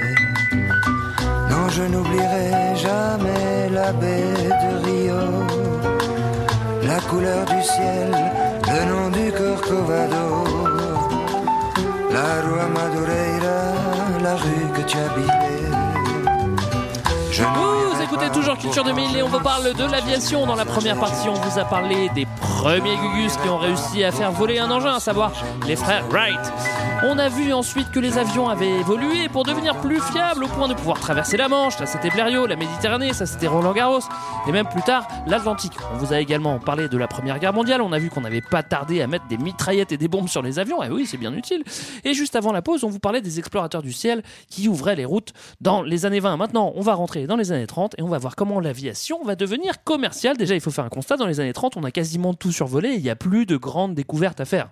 Alors, euh, il n'y a plus de grandes découvertes euh, exploratoires. Par contre, ça reste quand même un métier qui est assez compliqué. Donc, même si effectivement, on n'a plus que. Enfin, il y a toujours des grands noms hein, qui, qui continuent à inspirer les, euh, les, les pilotes et qui sont suivis par les foules. Mais euh, c'est vrai qu'il y a en gros des compagnies marchandes qui euh, développent des lignes régulières. hein. C'est vraiment ça l'enjeu de la régularité. Pour autant, il y a quand même régulièrement des, des crashs, il y a régulièrement des, des, des accidents d'avion. Mais donc, effectivement, on rentre dans un- une espèce d'habitus. un- euh, on a des, avions qui survolent les territoires, qui seront là pour amener du courrier. Et donc, on va aussi développer un certain nombre de procédures, de, euh, de, bah, de, de techniques, de, le métier de de régulation. Voilà, c'est ça. Et puis de tout ce qui va autour, en fait, aussi les, euh, les, les pistes d'at- d'atterrissage, le développement de, des aérodromes. euh, ça Les- commence tranquillement à partir de Du panneau d'affichage, du chariot, tout ça, c'est des Et histoires l'étude fabuleuses. euh, de la météorologie aussi. Oui, Voilà. absolument. Mm. Et c'est la- du coup c'est la création des premières compagnies, même si il faut pas imaginer les compagnies aériennes comme euh, ce que c'est aujourd'hui. C'est-à-dire que ça reste quand même euh, un loisir ou une utilité de transport de personnes et de courrier de luxe. Donc euh, il y a quand même très peu de vols et ça coûte très très cher. Mm. Mais les premières grandes euh, compagnies Le euh, luxe et d'État aussi. Hein, Ouais, c'est ça. La, la plupart Bah, la, la plupart sont publics et les premières grandes compagnies un peu mythiques voient le jour. Donc on a la Lufthansa en Allemagne, la Panam, euh, la fameuse, donc la Ouais. panaméricaine aux, aux- aux USA qui euh, en fait euh, va faire surtout des hydravions parce Ouais. que on est dans une géographie où il y a beaucoup, euh, notamment pour relier avec les îles, Hawaï, etc. bah, beaucoup de mer et on se rend compte euh, qu'on veut aller dans des C'est endroits simple. où il n'y a pas forcément de piste d'atterrissage, donc c'est plus simple de développer les, les hydravions. Et puis en France, première compagnie très mythique parce qu'elle est aussi teintée de ce rêve très romantique euh, avec les pilotes célèbres dont on va parler, c'est l'aéropostale. Oui, alors euh, c'est marrant parce que tu vois, de- quand, dans la chanson de Nino Ferrer, il parle de Caravelle. Caravelle, c'est euh, Ouais. un avion. c'est les euh, France, ouais, c'est C'est les les avions premiers France qui sont ultra mythiques. Moi, mes parents, ils m'ont dit qu'ils avaient volé pour la première fois dans une caravelle, quoi, tu vois. Et, Ouais. et- et donc, ça, c'est- ça, c'est assez marrant, mais on n'en est pas encore là. Qui reprend la que- mythologie de Christophe Colomb. hein. Ouais, C'est en plus. Mais euh, justement, la caravelle, ça sera après-guerre. On n'en est pas encore, euh, pas encore là. Il faut qu'on parle euh, d'une autre grande histoire, et ça, on, on- on l'a tous sur le bout des lèvres. Évidemment, c'est l'aéropostale. Ouais. Et euh, cette histoire, Et bah, euh, Elle est belle. Elle, toi, elle te fait kiffer. je le sais, elle te fait kiffer. Moi, j'adore aussi cette histoire, elle Non, est géniale. Cette histoire, elle commence tout connement avec un constructeur d'avions qui est dans le sud de la France, quoi. Oui, Ouais. bah, c'est ce qu'on avait déjà un peu raconté avec la Première Guerre mondiale, c'est que euh, donc c'est la TKOR qui euh, qui construit ses avions à Toulouse, euh, donc qui est un emplacement assez intéressant, euh, donc pour des raisons météorologiques, pour des raisons industrielles, et c'est aussi parce qu'on avait installé une partie de l'armement pendant la Première Guerre mondiale, parce que c'est loin des Allemands Toulouse. Ah oui. Euh, et donc du coup, bah, lui il se retrouve avec ses avions sur les bras, et donc il s'est dit bah tiens, je vais l'utiliser pour euh, transporter du courrier, essayer de facturer ce service-là pour euh, continuer à employer ses pilotes et à Et me faire du bise.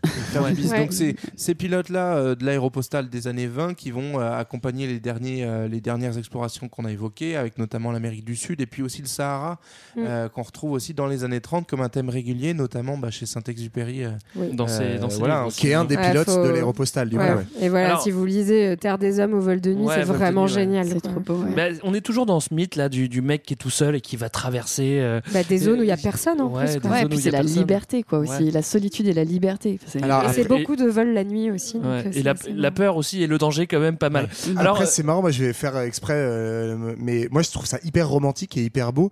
Mais en fait, c'est aussi l'histoire qu'on nous a vachement racontée. Et comme le disait un peu Ouais. JB tout à l'heure, c'est une histoire qui est très coloniale et qui est très Ah bah dure. Notamment, sûr. t'as plein de choses autour de Mermoz et Guillaumet et, Saint-Exupéry. Mm. Quand ils arrivent, en fait, quand ils survolent le, le Sahara, t'en as qui se font capturer par des tribus Mm. morts. Ouais. Et euh, vraiment, c'est euh, le truc genre, ah, ces affreux sauvages. Mais tu sais, en fait, mec, t'es juste en train de les faire Oui, chier. Tu vois, ils ont rien demandé. ouais, il y, ouais. a- il y a quand même une vision très coloniale derrière. Ah et oui, puis, complètement. on a fait cette mythique de la distribution du courrier, mais effectivement, qui est, qui est- qui est assez dingo, hein, parce que les mecs, on est quand même, euh, ils traversent effectivement des, des zones très longues. C'est des routes très mythiques où ils partent de France, ils longent la côte euh, ouest de l'Afrique Ouais, jusqu'au. Sénégal, et après, tac, ils couvrent euh, vers l'Amérique ça, c'est latine. pas dès 1918, ça, Non, ça, non, ça, ouais, c'est plutôt euh, fin, 20. Ouais, fin des, fin des années 20, euh, début voilà, 30, quoi. vraiment le- le- l'époque de l'apogée de l'aéropostale. Euh, mais, euh, mais quand même, pendant cette, cette période-là, on apporte du courrier, mais c'est aussi effectivement apporter de l'information.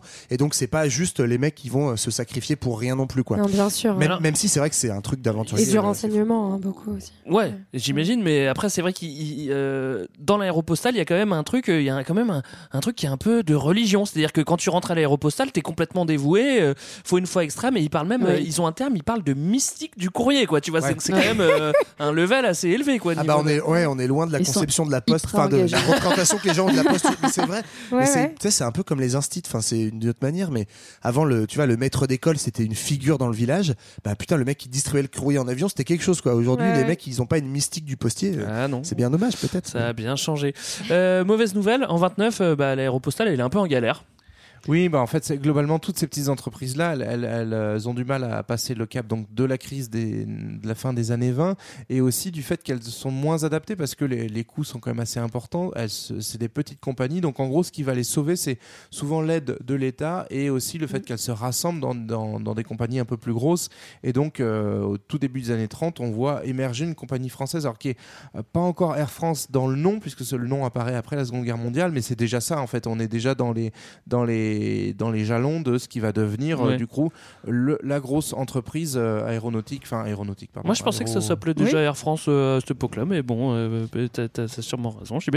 Euh, Et c'est aussi le moment où on commence à transporter des, pas- des passagers et du, du fret aussi. Ouais. faire du fret. Alors il fallait les, les convaincre ces passagers parce qu'au début ils n'ont Mm. pas forcément envie de, de- de monter dans Mais les oui. avions parce que ça fait peur. hein. Donc on leur met des petites infirmières qui deviennent les Sky Girls, Ouais. les hôtesses de l'air. C'est assez drôle. Alors vous vous souvenez qu'au début de l'épisode on vous a parlé des, euh, des frères Montgolfier bah, Figurez-vous que le ballon c'est une Ouais. histoire parallèle à l'aviation mais qu'il est toujours dans le game Mais- dans mais les années 30 C'est et incroyable. c'est même un sacré concurrent de l'avion parce qu'il fait des transatlantiques. C'est vrai qu'on a fait un peu une pause, on en a plus parlé, mais en fait pendant tout ce temps, il y avait des ballons en reconnaissance pendant toute la Première Guerre mondiale, et même au départ, euh, on a, on croit plus dans le ballon pour le transport de passagers, tout simplement parce que c'est beaucoup plus gros. Et Et en plus fait, moi, je me suis amusé à regarder des images de Zeppelin. En fait, t'as des C'est transatlantiques en, en mais ça, je Zeppelin. trouve ça fou. En fait, c'est des paquebots déserts, mais vraiment Ouais. littéralement. Et tu vois les salons et tout, mais c'est ultra luxueux parce que forcément, t'as beaucoup de place, tu vois.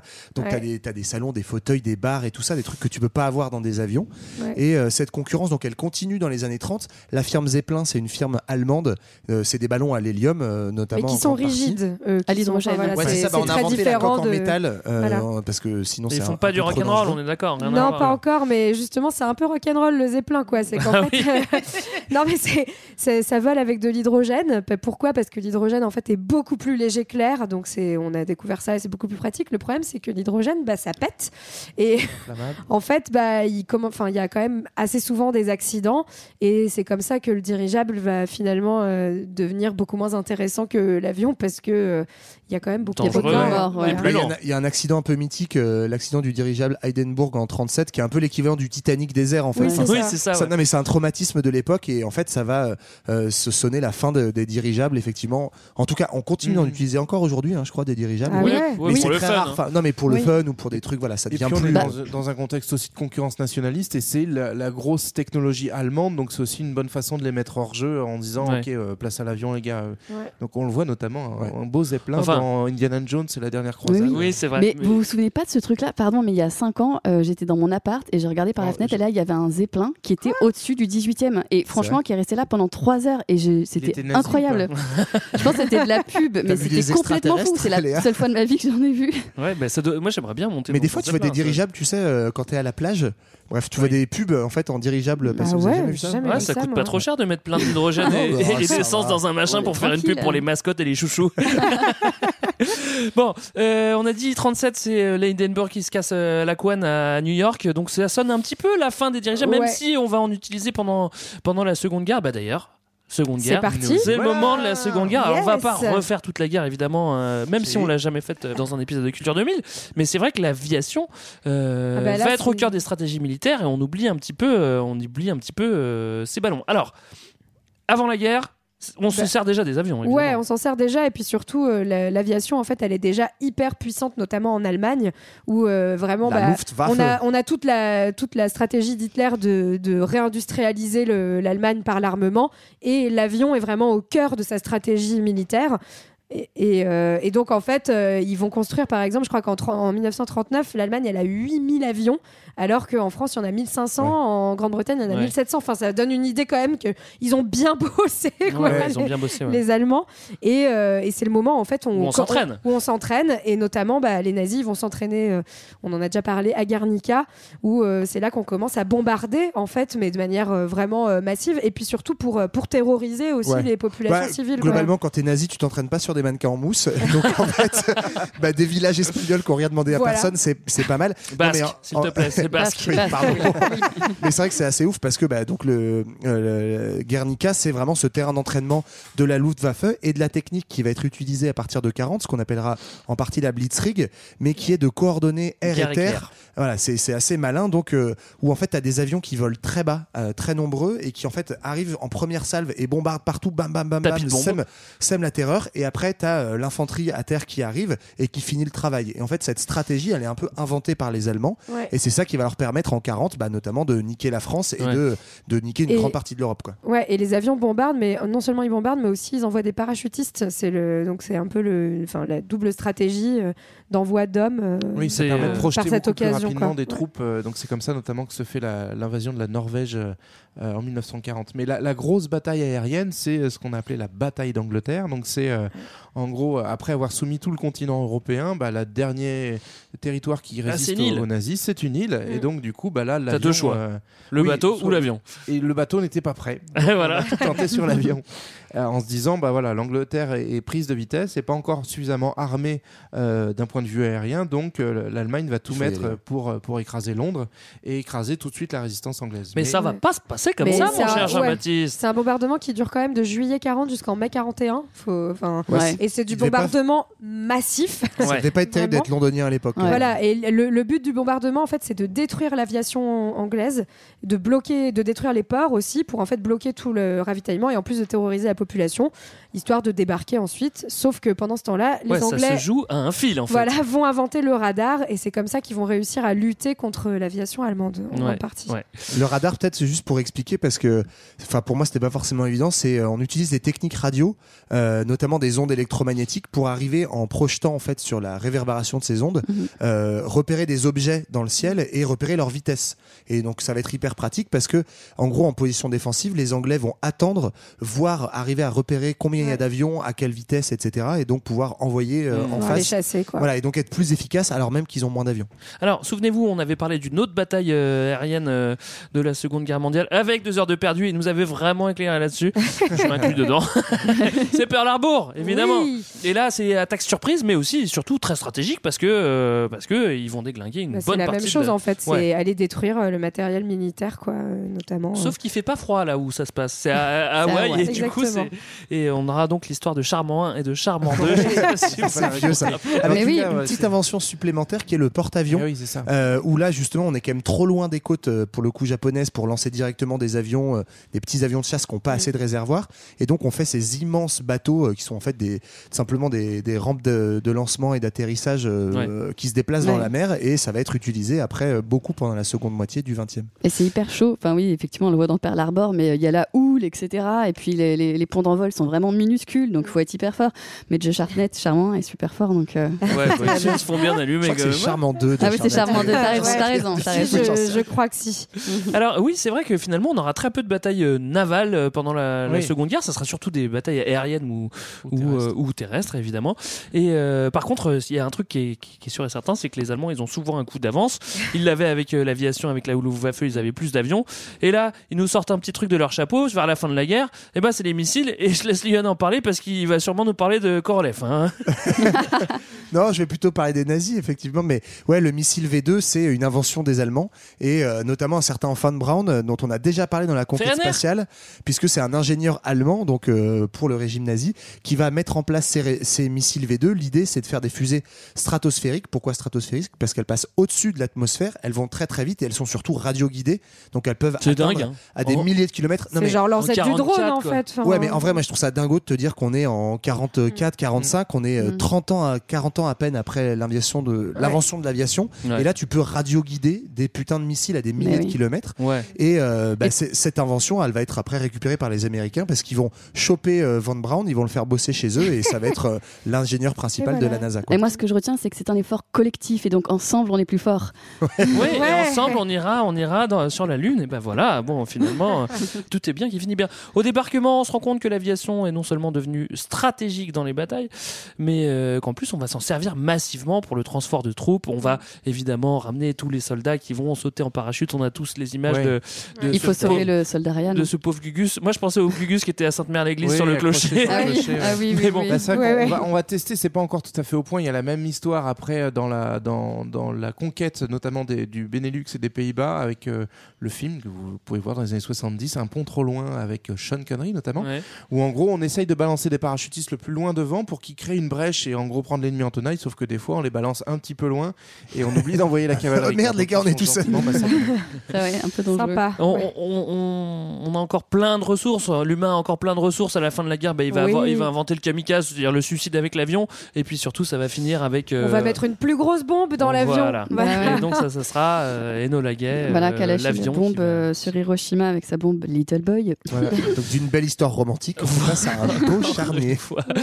Voilà, alors on se demande comment on aurait pu faire euh, pour faire euh, de l'aviation un outil plus meurtrier. En tout cas, bah euh, non, on peut pas faire mieux. hein, voilà. Rassurez-vous, on ne va pas s'arrêter de chercher, mais on va se calmer un petit peu euh, sur les guerres parce qu'on va rentrer dans le grand 3. L'aviation moderne, 1945-2020. Alors on vient juste de sortir de la guerre, mais vous savez quoi, une guerre en chasse une autre. Après la guerre mondiale, c'est la guerre froide. Et comme il n'y a pas de combat direct, euh, les grandes puissances vont en profiter pour continuer leurs recherches et développer d'autres avions, parce qu'on l'a compris, l'avion c'est l'art de la guerre, et on veut le meilleur. quoi. Ouais, et puis là, c'est la guerre froide, donc c'est en gros euh, qui a la plus grosse, qui a le plus gros avion, celui qui va le plus vite, etc. Donc euh, c'est le moment où en plus euh, ça devient vraiment le, le cœur de, la recherche militaire, hein, notamment. et, et donc on a de, de plus en plus de recherche euh, et d'investissement des États, hein, cette fois, Ouais. pour l'aviation. Et notamment, c'est c'est à ce moment-là que, que se développe tout le, tout le coin de la Silicon Valley. hein. En, Ah fait, ouais?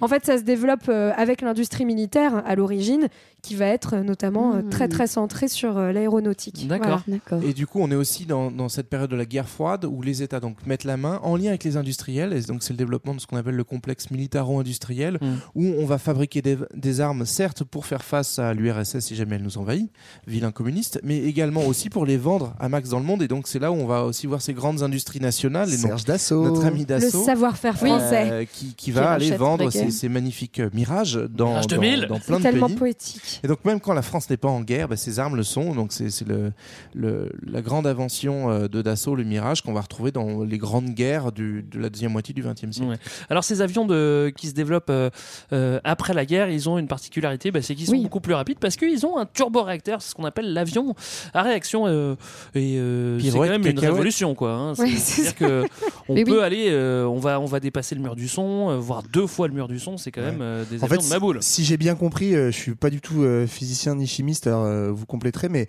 c'est en fait on a ce principe de la chambre de combustion de, euh, de la, du moteur à explosion mis avec en fait des compresseurs d'air. où, En fait, on vient mettre de l'air comprimé et en fait air comprimé avec l'explosion qui arrive dedans, bah, ça, ça fait une propulsion hyper forte et donc c'est l'avion à réaction, Ouais. le turboréacteur et c'est grâce à ça qu'on va euh, passer ce- la- le, le mythe du mur du son. Voilà. Et c'est aussi, c'est aussi euh, le moteur à réaction qui s'impose dans le secteur civil pour le transport de passagers. Oui. C'est pas vraiment que pour euh, que, que dans l'armée. Mais effectivement, on parlait de mur du son. Quand on parle des avions de chasse supersoniques, ça veut dire que leur vitesse est supérieure à celle du son.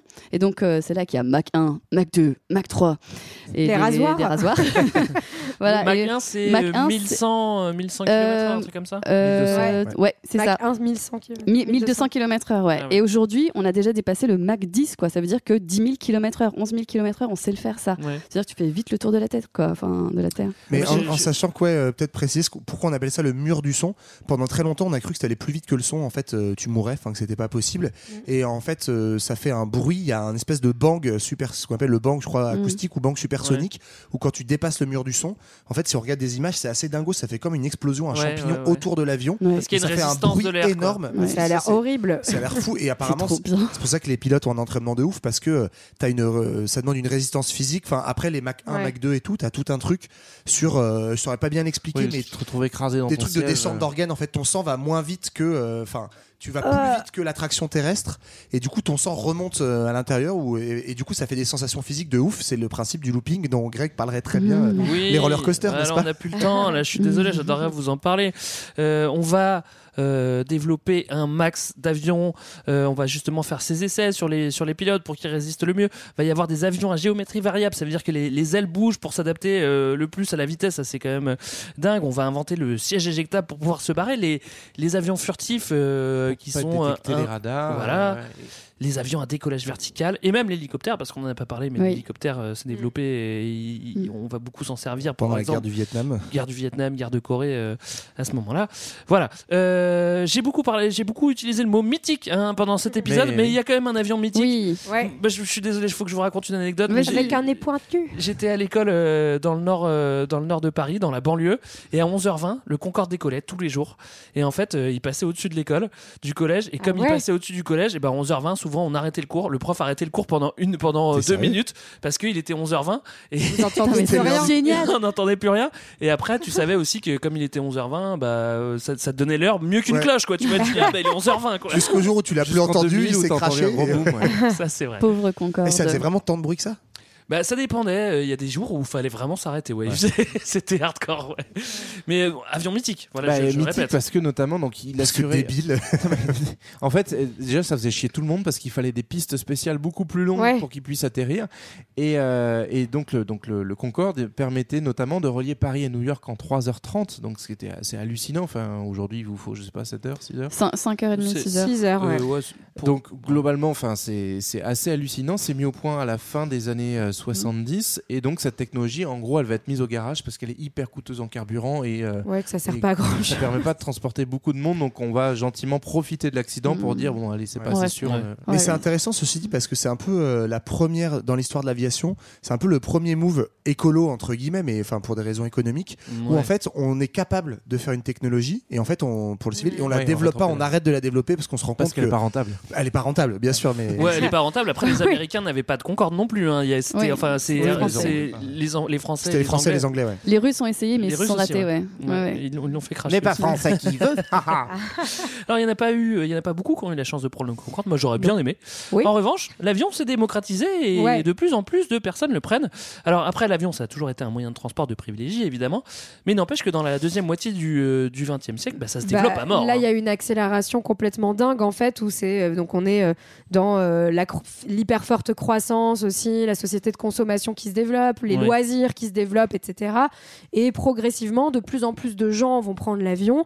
En plus, l'avion va coûter de moins en moins cher avec le développement plus tard, à partir des, des années 90-2000, de- d'avions low cost.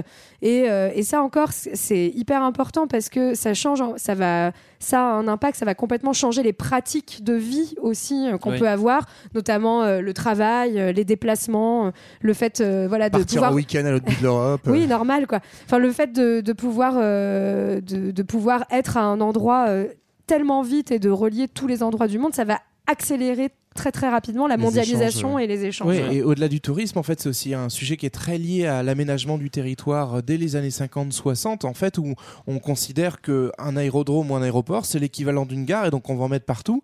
Euh, c'est notamment très vrai aux États-Unis parce que le territoire est immense, donc l'avion va devenir un moyen de déplacement euh, finalement assez commun. Et aujourd'hui, le plus gros aéroport en termes de passagers, c'est Atlanta, qui Ouais, fait un euh, hub, ouais. voilà, Ouais. Du, du vol intérieur principalement. Mais il y a la même chose en France qui paraît absurde parce que le territoire est beaucoup plus petit. Mais en gros, vous regardez une carte de France, toutes les petites villes, euh, toutes les Mm. villes moyennes sont dotées d'aéroports qui aujourd'hui bah, se Servent presque parce pas, que ça sert à rien. Même Mais on- à Caen. voilà. Mais on pensait que euh, ça allait devenir un moyen de transport comme un autre. Et donc, euh, bah, du coup, on, on a construit Ouais, dans les années c'est- 60 des aéroports partout en Bah, France. c'est l'idée de en fait de réduire le territoire et les distances. hein. c'est Ouais. d'avoir le monde euh, à portée de main. Voilà. Ouais, on a quelques chiffres sur l'évolution du, du- du nombre de passagers au- en fonction. Enfin, Oui, 20e pour voir, pour voir l'évolution un petit peu, en 77, il y avait 500 millions de passagers. C'est pas mal. Voilà. 97, 1 milliard et demi. Ah, c'est beaucoup plus. 2017, aujourd'hui, on est à 4 milliards de passagers. Et pour 2050, si on n'est pas encore mort, 18 milliards. Je pense qu'il n'y en aura pas 18 milliards en 2050. Ce qui est marrant aussi sûr. avec ce, donc le, le fait que l'avion devienne un transport de masse, c'est qu'on voit aussi apparaître bon, euh, à la fois des, des- des phénomènes, un peu des faits divers, mais les statistiques euh, bah, montrent que c'est un, un- un transport assez sûr. Néanmoins, il y a quand même les premiers accidents d'avion de masse qui tuent bah, 200, 300 personnes d'un coup euh, et qui font régulièrement la une. Et puis c'est aussi euh, politiquement, euh, puisque c'est un, outil très observé, bah, les premiers détournements d'avion euh, à partir de, je crois que c'est 1968 le premier, euh, et ça va devenir un truc un peu à la mode de détourner un avion, de le faire atterrir ailleurs. Toi aussi, détourne ton avion en 3 Et ça culmine jusqu'aux attentats de- du 11 septembre de 2001, où en gros, euh, à partir de là, on va se dire bon, on va peut-être revoir la sécurité dans les aéroports parce Ouais. que globalement, euh, Ouais. ça- ça commence à faire chier quoi. Alors aujourd'hui, il n'y a plus de grands défis pour, euh, pour faire voler des avions. On, on sait qu'on peut aller plus vite, mais finalement, on a ralenti, on fait plus de Concorde. Euh, les grands défis, ils se trouvent a- ailleurs, euh, notamment dans la logistique. Ouais, ben, enfin, en fait, notamment, euh, le défi aujourd'hui, ça devient de faire euh, toujours autant, voire plus, avec moins. Ouais. Euh, dans l'idée, justement, que, bah, on l'a vu avec l'épisode du Concorde, ça coûte très cher. Il y a aussi la considération écologique qui commence très timidement, hein, parce que dans l'aviation, c'est quand même pas le royaume des écolos, mais à pointer le bout de son nez. Donc, aujourd'hui, le défi, c'est d'arriver à allier une technique performante, un coût économique moindre et un coût écologique moindre. Donc, Mhm. essayer de faire des économies de carburant, voilà, trouver plus de performance avec moins. Et dans l'aviation euh, ama- amatrice, amateur, qu'est-ce qu'on dit? Je sais pas, Léa. Pour On dit les amateurs, on passe de plus en plus au planeur, en fait, euh, de ce point de vue euh, Mais tu, environnemental. mais tu vas moins loin hein, quand même en planeur. Ah non, tu peux aller vraiment très très loin. Ah ouais. Vraiment, ouais, tu peux vraiment aller très très loin. Tu peux faire des centaines et des centaines de kilomètres. Ah d'accord, bah, c'est pas bête. Mais après, un planeur pour le pour le Et ça fait pas de bruit. Pour le projeter, il faut quand même décoller avec Oui, un vrai avion. oui, mais au résultat, tu as. euh, T'économises tu- quand même, Ouais, euh, tu- divises à peu près par 30 ou par 50 euh, la, la consommation en, en kérosène. Oui, mais Ah, c'est non, mais c'est vrai parce que il y a déjà eu plein d'histoires euh, de, de, de moteurs d'avions qui tombent en panne et en fait d'avions qui se crachent pas et qui finissent leur euh, Ouais. Ah oui, avec des ça super plane, hein. pilotes qui Ouais. finissent euh, en Un planant, avion, c'est sûr que si tu as de la vitesse, tu descends, hop, tu replanes. Quoi. Mm. Ça, c'est Classique. évident. Euh, un, un dernier petit mot pour ceux qui veulent. euh, sur Bon la-. sur l'aviation, moi, c'est vraiment un truc qui me fait rêver. C'est euh, pas l'aviation de- de- d'affaires, hein, mais plutôt euh, euh, des passionnés type Nicolas Hulot qui, est- qui, qui avec les ULM et tout ça, les, les mecs qui sont en Delta, les, enfin, tu vois, c'est Bah, ça reste pour, un rêve deux- de gosse, quoi. Ouais, pour mais pour euh, 1000, 2000 euros, euh, tu peux le faire. devenir un mec qui, qui va voler tous les, tous, tous les week-ends. C'est quand même assez dingue. Quoi. Ouais. Moi, Ouais, ça- ça- pour un peu plus que ça quand même, parce que quand tu vois le loisir des ULM. Non, euh, mais un parapente, ça coûte 2000 euros. Quoi. Ouais, oui. Ah Ok. Ouais, je pense à l'ULM, mais parce que. bref. non, l'ULM, c'est plus cher. Ouais, ça coûte cher quand même. On a très rapidement parlé des défis de l'aviation, mais on peut se questionner sur le futur de l'aviation, je dirais même plus sur le futur 2000 de l'aviation, Jean-Baptiste. C'est du passé. L'avenir nous appartient. Alors, je vais tâcher de répondre à la grande angoisse de Greg. Est-ce qu'on va pouvoir observer l'effondrement mondial depuis le ciel Hein, Finalement, Ben c'est oui. un petit peu ça la Oui, question qui se oui. pose à nous. Alors, pour l'instant, euh, côté futur, on, on est plutôt sur une stratégie assez classique, euh, un peu ce qu'évoquait Johan, c'est-à-dire qu'on ne change rien à nos modèles de société. On va plutôt miser sur le progrès pour essayer de pouvoir continuer à vivre comme avant, et notamment utiliser l'avion comme avant. Donc, on utilise à fond la technologie pour lutter contre l'empreinte carbone du secteur aérien. Donc, ça passe notamment par des avions qui sont de plus en plus légers ou qui euh, utilisent euh, moins de carburant. hein. les, les moteurs sont moins euh, consommateurs. Et puis, c'est aussi le développement de carburant alternatif avec le biocarburant, même si ça euh, créé un petit peu des famines ailleurs, c'est pas très grave. L'important, c'est qu'on puisse voler. Là, on en est à inventer des biocarburants à base d'algues. Bon, il y a quand même encore une grosse marge de manœuvre. Oui, mais ça, c'est aujourd'hui, Jean-Baptiste. Moi, je veux du futur. C'est quoi le futur de. de- You, wa- you want some future? Oui, s'il te plaît. Ok, bah alors ça, côté futur, on peut aller dans, dans le grand n'importe quoi. Il y a plein de projets qui émergent dans tous les sens. On commence à reparler de, notamment du supersonique, mais également des moteurs hybrides, euh, des ailes volantes, enfin bref, de nouveaux moyens pour continuer à faire voler les gens. Euh, vous avez peut-être entendu parler de Solar Impulse, qui est l'avion solaire euh, donc mis au point par le Suisse Bertrand Picard, qui a réalisé en 2016 un tour du monde. Waouh. En, Ah ouais. en cinq mois. Donc je crois que de ce côté-là, il faut avoir du temps et de l'argent, c'est-à-dire être suisse. oui, c'est ça. Mais sinon, la, la grande innovation dont on va beaucoup parler, euh, c'est le taxi volant, puisque c'est un peu la nouvelle mode du moment. Mais ça marche, ça, le taxi volant Le ça taxi Comme dans euh, le cinquième élément. C'est Ouais. ça, le- tu me parles du Uber hélicoptère Euh, non, non, non, du, oui, enfin le Ubercopter qui est pas encore tout à fait au point, mais c'est ça en fait, on est sur utiliser la propulsion électrique, attention, dans des véhicules autonomes sans pilote, et pour décoller et atterrir de façon verticale et se déplacer à basse altitude avec une cargaison réduite, c'est-à-dire 4-5 personnes sur des distances courtes. Globalement, l'air on génial. sait déjà le faire. hein, on est des déjà drones, On sait déjà le euh, faire. C'est de la voiture volante, quoi. c'est de la voiture volante, Oh vraiment putain, ça. c'est trop Euh, donc ça intéresse, tu l'as dit, euh, Uber qui s'est euh, associé avec le constructeur automobile Hyundai, mais il y a aussi la RATP qui a lancé son propre projet avec Airbus, et c'est du sérieux puisque le but c'est d'essayer de- d'avoir premier, des premières expérimentations Ça, pour c'est le futur. 2024, mon gars. Ça, Ah c'est ouais le futur. Pour 2024, mais c'est demain. C'est demain, c'est le futur de demain 2000. Euh, Tu pourras aller de l'Assemblée nationale à Bercy sans prendre la scène, quoi. Ouais, voilà. Alors, ce qui est encore plus génial, c'est que donc ces grandes entreprises nous vendent ça comme euh, avec des objectifs nobles, c'est-à-dire que bien sûr, il faut que ça soit accessible à tout le monde. hein, euh, Mais bien sûr. Et le but évident des taxis volants, c'est de désengorger nos villes, Oui. puisque ça va faire disparaître les bouchons. Bien sûr. Bon, on n'a pas encore tout à fait mis au point donc les systèmes d'anti-collision, ça c'est Ouais. pas encore réglé, hein, comment on évite les pigeons ou le drone de Greg, et on n'a pas encore tout à fait pensé de comment on évite de saturer et de créer des bouchons dans le ciel à Ouais. défaut de les avoir par terre. Comme ça, on verra plus le ciel voilà, du tout. Ça sera encore, super. euh, Ça pas sent, encore au point. ça sent pas vraiment la solution miracle, ton taxi volant, là. Non, voilà, clairement, on ne va pas vous vendre un futur magique, puisque globalement, face à des solutions qui s'attaquent qu'aux conséquences, qui perpétuent nos modes de vie, on est un petit peu toujours dans le même problème, c'est-à-dire que bah, tant qu'on s'intéresse à faire du, du profit à tout prix sans s'attaquer aux causes des problèmes, on ne va pas trop avancer. Alors j'ai quand même une bonne nouvelle pour toi, Greg, Ah. c'est que l'avion n'a pas encore de plomb dans l'aile, on va en- donc pouvoir voler encore longtemps, puisqu'on n'a pas renoncé à ça. Et donc, dans le futur, oui, on pourra voler, on pourra observer l'effondrement du monde que tu attends tant. La seule question qui nous reste, c'est est-ce qu'on va pouvoir atterrir? Oh, je, je, je- je- je- je sais plus beau. comment rebondir là-dessus, Jean-Baptiste. hein. Écrase-toi, écrase-toi. je m'écrase. Alors, alors je m'écrase parce que c'est la fin de notre épisode. On espère que ça vous a plu. On espère, on espère que ça vous a donné envie de, De de voler. voler avec une aile delta et d'être écolo un petit peu, s'il vous plaît. Euh, des nouvelles, où est-ce qu'on se retrouve bientôt Euh, je, sais pas. Eh ben, il faut aller sur euh, les réseaux sociaux, sur Internet, euh, pour soutenir notre euh, tournée 2000 cet été. Ah oui Ce qui paraît, il y aura du pastis. hein? Eh ouais, ça c'est sûr. Il y aura aussi peut-être un peu de bière et du soleil. Mais Et pour ça, on a besoin de vous. Donc, allez sur euh, la plateforme Hello Asso et n'hésitez pas à être, euh, vous montrer très généreux avec l'équipe. Et comme ça, nous, on pourra boire des coups le soir. mais surtout, vous Et faire être des très épisodes généreux en Ouais. épisode. gratuits, euh, Voilà. dans des petites places publiques, euh, sur les plages, tranquilles. Quoi. Ouais, on, on y va pour faire des épisodes, hein, pas Oui, juste pour voir pastis, hein. Euh, nous, on se retrouve euh, dans deux semaines pour parler d'un autre épisode. de Je sais pas ce que ça, mais peu importe, vous aurez la surprise. Et en attendant, on va se quitter en musique, euh, Johan. Oui, Greg, bah, on l'aura compris. hein. En fait, l'histoire de l'aviation, c'est très simple. Romantique et aventurier au début, guerrier et barbare au milieu, accessible en masse et écologivore à la fin. Mais dans les années 80, à l'époque où le monde joue encore à qui a la plus grosse, l'aviation, c'est aussi synonyme de gros moteurs, de puissance, d'adrénaline, de gros muscles et de Marcel Blanc. Bref, c'est synonyme de Top Gun et de sa Oh, chanson Danger Zone. Salut